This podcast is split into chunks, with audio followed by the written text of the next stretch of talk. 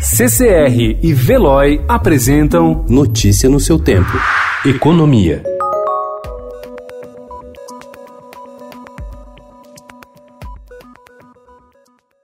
O Federal Reserve, o Banco Central Americano, anunciou ontem um novo corte de juros e participação em uma ação coordenada com outros bancos centrais para aumentar a liquidez do mercado, diante do risco de uma retração global por conta da pandemia do coronavírus. As taxas passaram de um intervalo entre 1 e 1,25% ao ano para 0 a 0,25%. Foi a segunda redução no mês aprovada em reunião extraordinária. Em comunicado, o Fed afirmou que a crise vai pesar na atividade econômica no curto prazo e representar riscos para as perspectivas econômicas. Diante do risco de o Congresso suspender as sessões por conta da pandemia do novo coronavírus, a equipe econômica do governo estuda incluir emenda em um dos projetos orçamentários já enviados ao Legislativo para alterar a meta fiscal das contas públicas de 2020.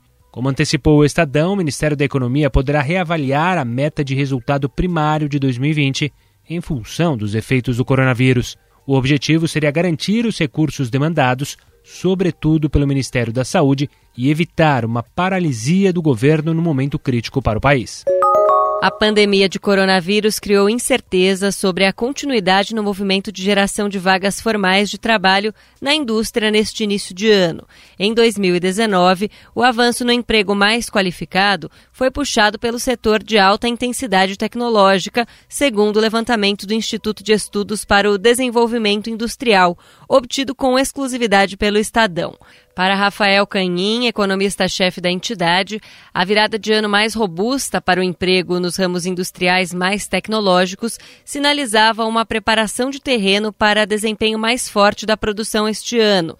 Só que a pandemia do novo coronavírus, que tem alimentado forte volatilidade no mercado financeiro, valorização do dólar e interrupções nas cadeias globais de valor, pode afetar essa previsão. A última semana foi uma prova de fogo para o investidor iniciante. As negociações na B3 foram suspensas quatro vezes depois de quedas de mais de 10% no Ibovespa. Na quinta-feira, duas paradas aconteceram no mesmo dia, algo que não era visto desde a crise de 2008. O Ibovespa caiu 39,3% desde 23 de janeiro. Em 2008, entre o pico da bolsa e o patamar mais baixo atingido, foi registrado queda de 50%. Notícia no seu tempo. Oferecimento CCR e Veloy.